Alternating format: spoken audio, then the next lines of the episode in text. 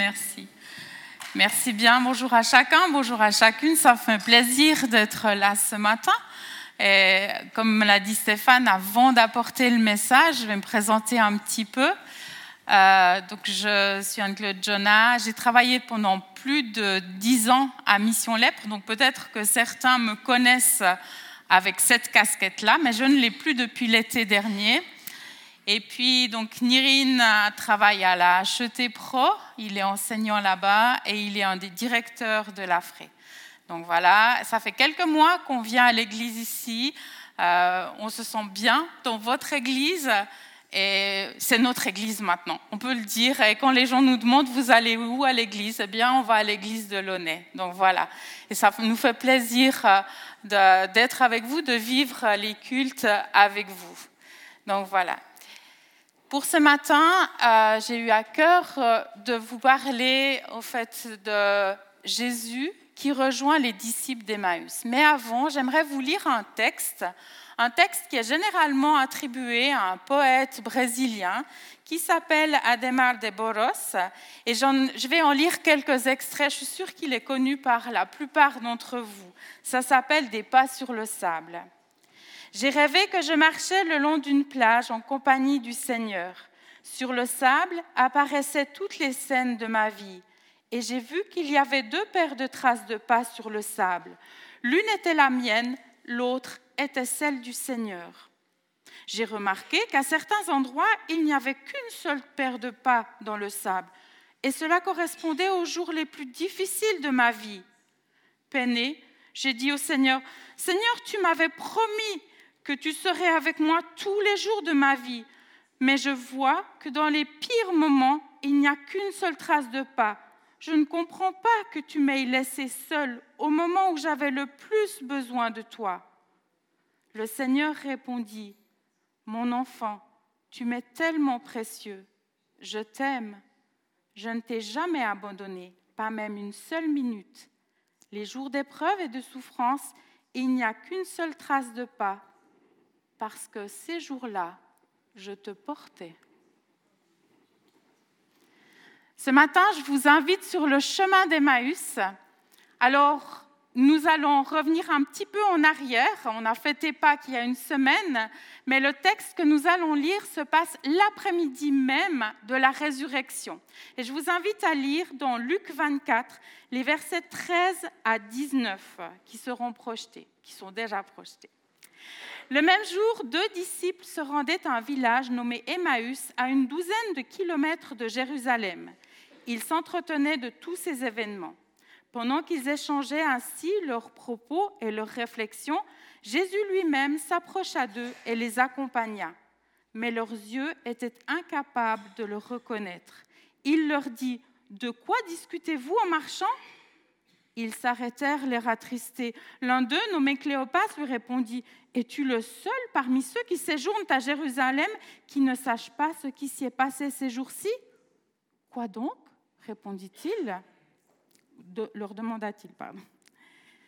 Jésus rejoint les disciples qui sont dans la tristesse. Ils rentrent chez eux, ils sont tristes de par ce qui s'est passé ce week-end, qui tout ce qui s'est passé.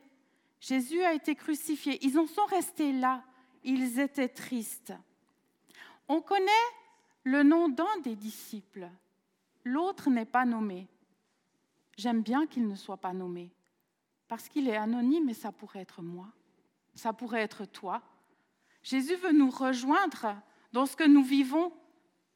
Si nous sommes tristes, il vient nous rejoindre. Quelle que soit la situation que tu vis ce matin, Jésus vient te rejoindre. Leurs yeux étaient empêchés de reconnaître Jésus. C'est vrai qu'il y a plusieurs récits où après la résurrection, les gens ne l'ont pas reconnu. Ils étaient tristes. La tristesse les empêchait de le reconnaître. Peut-être qu'ils n'arrivaient pas à voir ce qui semblait tellement impossible. Jésus ressuscité, non, ce n'était pas possible pour eux. Donc ils n'arrivaient pas à le reconnaître. Mais ce que je vois, c'est qu'en fait, Jésus, il n'est pas apparu comme ça. Il aurait pu arriver en super-héros. Tada, c'est moi, je suis le ressuscité. Mais arrêtez d'être dans la tristesse. Je suis là, je suis le ressuscité. Il vous faut sortir de cette tristesse. Non, Jésus a voulu les accompagner dans ce qu'ils vivaient. Il a voulu qu'ils puissent exprimer leur tristesse, leurs attentes déçues aussi. Et donc, Jésus leur a demandé, mais Qu'est-ce qui s'est passé? Dites-moi, exprimez-moi, parlez de ce que vous avez sur le cœur. Parfois, on fait très vite l'impasse, hein. on n'est pas bien, on est dans la tristesse et on fait très vite l'impasse. Il faut être dans la joie, il faut, en tant que chrétien, il faut. Je me rappelle quand j'étais enfant, et que des êtres chers étaient décédés, j'avais l'impression que je n'avais pas le droit d'être triste. Quand ma grand-maman était décédée, quand mon grand-papa était décédé. Parce qu'en fait, en tant que chrétien, on parlait tellement vite de l'espérance de la résurrection que je me disais, ben non, je n'ai pas le droit d'exprimer cette tristesse. Et pourtant, oui, nous avons le droit. Et là, Jésus montre qu'il veut accompagner ses disciples dans ce qu'ils vivent dans leur aujourd'hui. Il les accompagne, il les rejoint. Quand Paul écrit dans 1 Thessaloniciens 4, le verset 13, que vous ne soyez pas tristes de la même manière que le reste des hommes qui n'ont pas d'espérance, il ne dit pas que nous ne devons pas être tristes. Bien sûr qu'il y a cette espérance. Et des fois, c'est difficile à marier cette tristesse, cette espérance. On ne sait pas trop qu'en faire mais ça ne veut pas dire qu'il faut oublier l'un au détriment de l'autre. Il faut qu'on puisse vivre ces deux. En tout cas, Jésus lui-même a aussi été triste.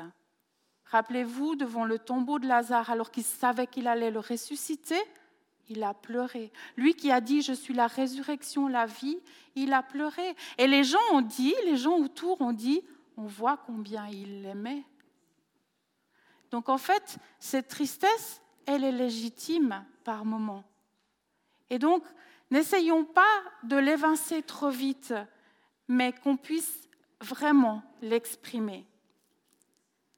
Dans un processus de deuil, quelle que soit la personne que l'on a perdue, ou même des fois, il y a des pertes de choses, on a perdu quelque chose, et c'est douloureux. Ne faisons pas l'impasse sur cette phase de tristesse, de désespoir. Mais c'est vrai que si on rencontre quelqu'un qui est dans cette phase, c'est pas facile. On a envie de sortir, mais c'est bon, allez, vas-y, euh, euh, ça va aller, tu verras, ça ira mieux. Euh, et, on a envie de, de sortir la personne de là parce qu'on est mal à l'aise. On ne sait pas comment réagir face à cette tristesse. Souvent, il suffit simplement d'être là à côté. Je ne sais pas si vous avez vu, il y a quelques semaines, il est passé un téléfilm qui s'appelle Et doucement rallumer les étoiles. C'est en fait le deuil qui est vécu par une famille euh, à l'occasion du décès subi. Donc c'était un suicide d'une jeune de 15 ans. Puis on voit comment la mère, le père, la sœur jumelle et la grand-mère, comment chacun vit le deuil. Et dans ce film, on a vu très clairement les phases de deuil que la mère traversait. Elle était d'abord dans le déni. Ensuite, elle était dans la colère. Elle a exprimé sa colère. La culpabilisation aussi. Elle rendait tout le monde coupable. Même elle, elle se rendait coupable. C'était de sa faute. Elle n'avait rien vu. C'était la faute de la sœur jumelle qui était si proche et qui pourtant n'avait rien vu. Et à un moment donné, elle se retrouvait dans cette phase de tristesse. Elle s'est enfermée dans la tristesse. Elle s'est enfermée dans la chambre de sa fille. Elle n'est plus sortie de la chambre de sa fille. Et là, sa mère venait tous les jours lui apporter un bol de riz au lait, parce que c'est ce qui la réconfortait quand elle était enfant. Elle posait le bol, elle ouvrait les rideaux, elle s'en allait. Elle revenait le lendemain, reprenant le bol vide, amenant un autre bol. Elle a fait ça plusieurs jours. Elle a simplement montré qu'elle était là, mais sans s'imposer. Et puis ce n'est qu'après plusieurs semaines qu'elles se sont parlé et que la mère a pu vivre ce deuil et puis sortir de cette phase après tout un temps. Hein, le film ne dure pas très longtemps, mais c'est tout un processus. Mais c'est important de parfois simplement peut-être être euh, là. Jésus a pris le temps d'écouter les disciples. Les disciples ont pu exprimer qui était Jésus pour eux. Ils ont dit, oui, c'était un prophète, il parlait, il agissait avec puissance. Ils ont pu exprimer leurs espoirs déçus. Il, était venu, il devait délivrer Israël. Tout ça, ils ont pu l'exprimer. Et puis, il disait aussi, oui, c'est vrai que des femmes ont raconté que le corps avait disparu, que des anges étaient venus, qu'en fait, euh, il disait qu'il était vivant, mais ceux qui sont allés pour vérifier ne l'ont pas vu. Savoir exprimer tous nos mais, toutes ces attentes déçues, pouvoir les exprimer, pouvoir les dire. Jésus a laissé exprimer tout cela. Il a laissé les disciples en parler. Et savez-vous ce qui est beau? C'est que c'est quand on est dans cette phase de tristesse, de désespoir, que Jésus nous rejoint et qu'il vient pour penser notre cœur brisé. Brisé par la souffrance, brisé par la perte qui est là, Jésus vient mettre un pansement sur ce cœur cassé, brisé par cette souffrance. Donc, ne sortons pas trop vite, ne voulons pas trop vite sortir les gens de cette situation-là, de cette tristesse, parce que c'est là que Jésus veut les rejoindre. Ce temps est important, mais pourtant, il ne faut pas en rester là. Il ne faut pas rester dans la tristesse trop longtemps ou se poser en victime, avoir ce statut de victime, voire même en prendre l'identité. Et puis, le danger, c'est de rester centré sur soi, parce qu'on est là, et puis on se regarde le nombril, puis on est triste, puis on est entre nous, et puis on n'arrive plus à se sortir de là. Et puis on commence à avoir pitié de soi et à entretenir cette pitié de soi. Et puis il y a une situation qui s'est passée qui pouvait être injuste peut-être. Et donc on se lamente.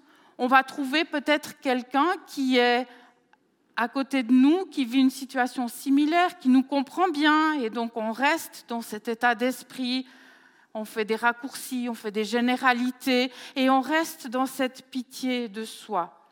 Alors je ne suis pas en train de dire que les disciples en étaient là, mais Jésus va les interpeller. Et je me disais, est-ce que Jésus a senti qu'ils en prenaient le chemin qui prenaient le chemin de, rester trop dans cette tristesse et Jésus les a interpellés? Je vous invite à lire les versets 25 et 26, toujours dans Luc 24. Alors Jésus leur dit, à ah, hommes sans intelligence, vous êtes bien lents à croire tout ce que les prophètes ont annoncé. Le Messie ne devait-il pas souffrir toutes ces choses avant d'entrer dans sa gloire? Waouh, il y va un peu fort, hein Homme sans intelligence, tac, paf Waouh, ok. Qu'est-ce que voulait Jésus? Jésus voulait les interpeller. Jésus, ce qu'il voulait, c'était provoquer une réaction, une réflexion. Qu'est-ce qui se passe là? Ok, il y a quelque chose qui se passe. Et c'est seulement après qu'il a expliqué avec toutes les Écritures, tout ce qui se passe dans les Écritures, tout ce qui le concerne. Donc, avec cette interpellation, ils étaient comme bousculés et ils étaient prêts à entendre ce que Jésus avait à leur dire. Ils avaient pu exprimer ce qu'ils avaient à exprimer, ils ont été interpellés, bousculés, et là, ils étaient prêts à entendre. Comme j'ai dit, la pitié de soi peut arriver si on sent qu'une situation nous paraît injuste. On a l'impression d'être moins bien traité que quelqu'un d'autre. C'est ce qui m'est arrivé. J'étais en recherche d'emploi et puis, j'ai fait plusieurs postulations, plusieurs euh, réponses négatives.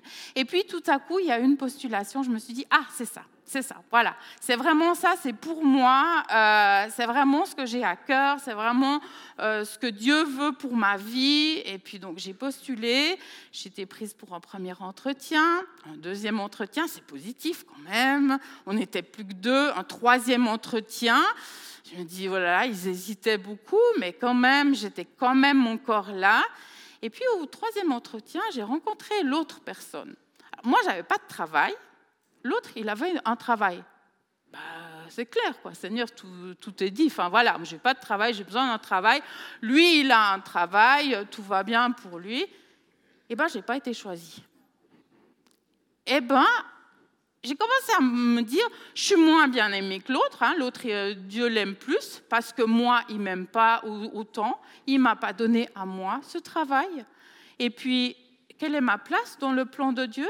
J'ai commencé à me centrer sur moi-même, à rester là, dans cette pitié de moi, à, commencer à faire des généralités. Puis c'est parce que c'est une femme, euh, je suis une femme, et puis, euh, puis voilà, c'est pour ça qu'on n'a pas voulu de moi. Alors, en l'occurrence, ils avaient besoin d'un homme, et puis ben voilà, mais c'était pas du tout euh, ma pensée. C'était voilà, j'étais prise dans, ma pitié de moi-même, et j'étais là-dedans, et je, je ruminais. Et puis j'étais là jusqu'au moment où Dieu m'a interpellée, puis il m'a dit, mais est-ce que c'est bien ce que tu penses? Ben oui, c'est bien. Oui, c'est juste, c'est comme ça. Et, j'ai osé lui, dire. Puis petit à petit, j'ai dit, euh, non, en fait, non, c'est pas du tout juste.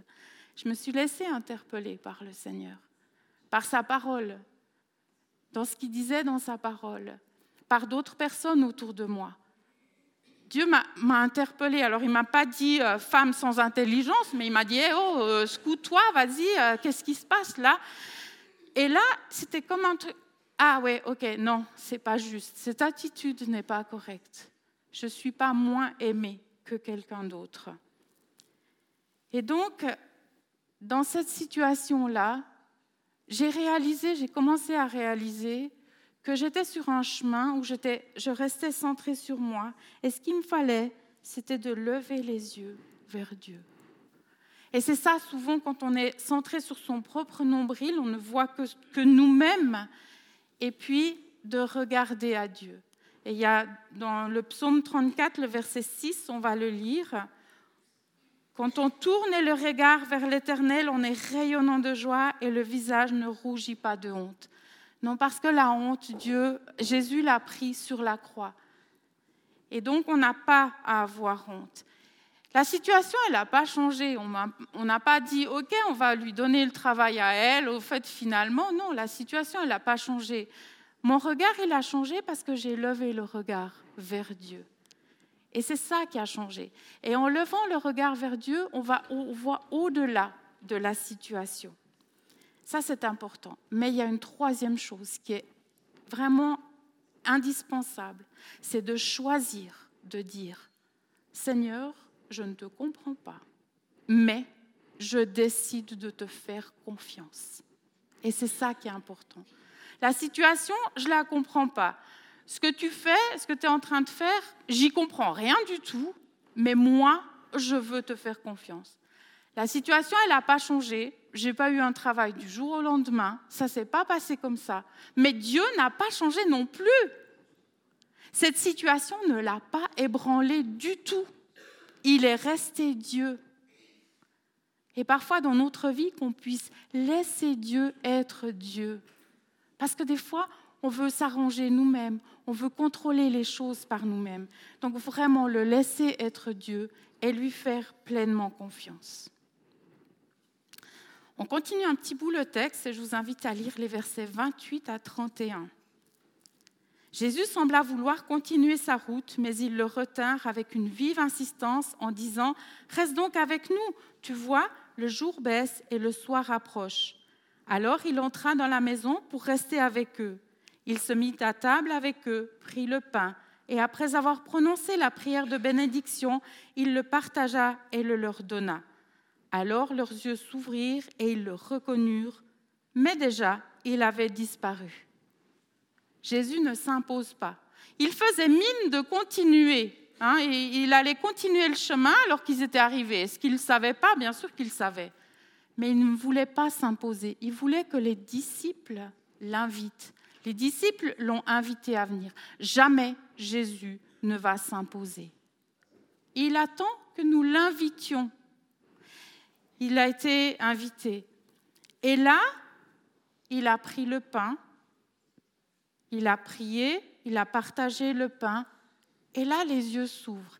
Et les disciples disent, Notre cœur ne brûlait-il pas en nous lorsqu'il nous parlait en chemin et nous expliquait les Écritures? Il y a quelque chose qui se passait. Ils sentaient, ils n'arrivaient pas à l'exprimer, mais quelque chose se passait.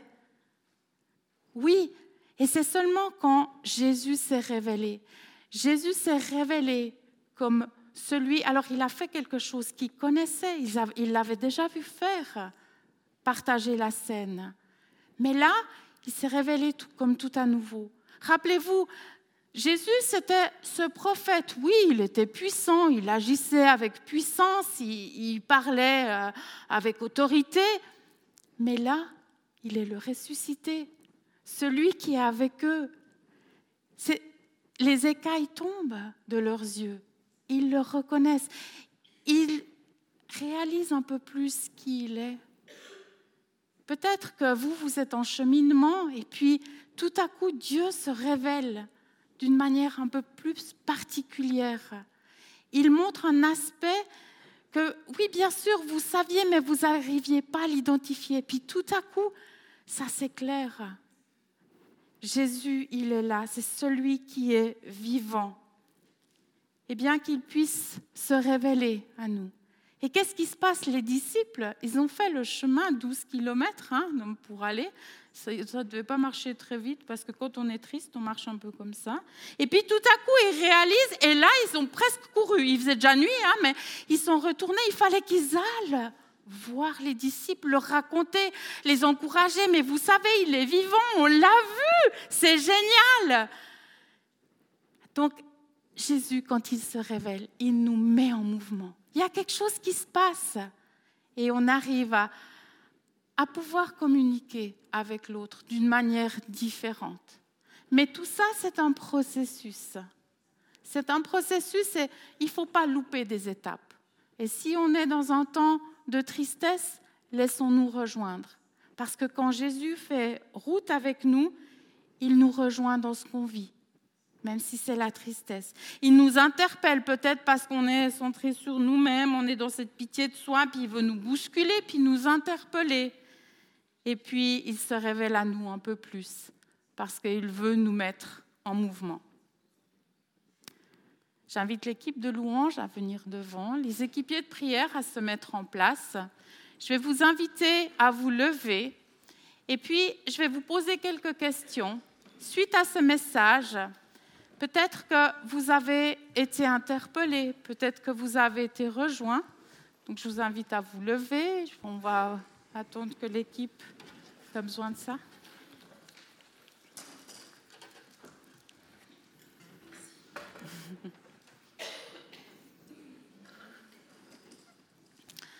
Quelle que soit la situation dans laquelle vous vous trouvez, eh bien, Jésus vous rejoint.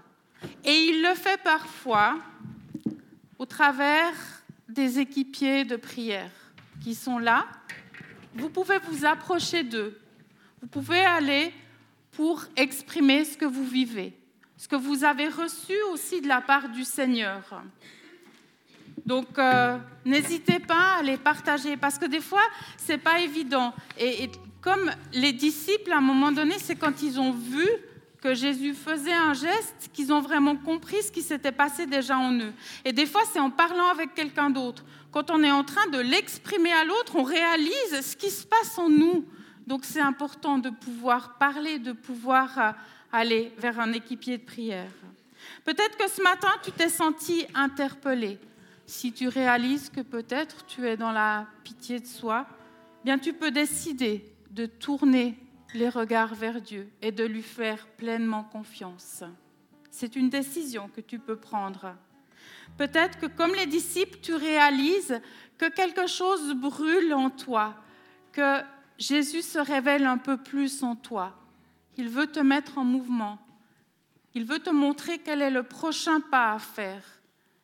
Eh bien, que tu puisses regarder à lui et faire ce prochain pas. Et en même temps que la musique va commencer, vous allez pouvoir chanter, mais gardez en tête qu'est-ce que Jésus est en train de faire dans ma vie, qu'est-ce qui va me motiver aussi pour cette semaine, m'encourager à faire?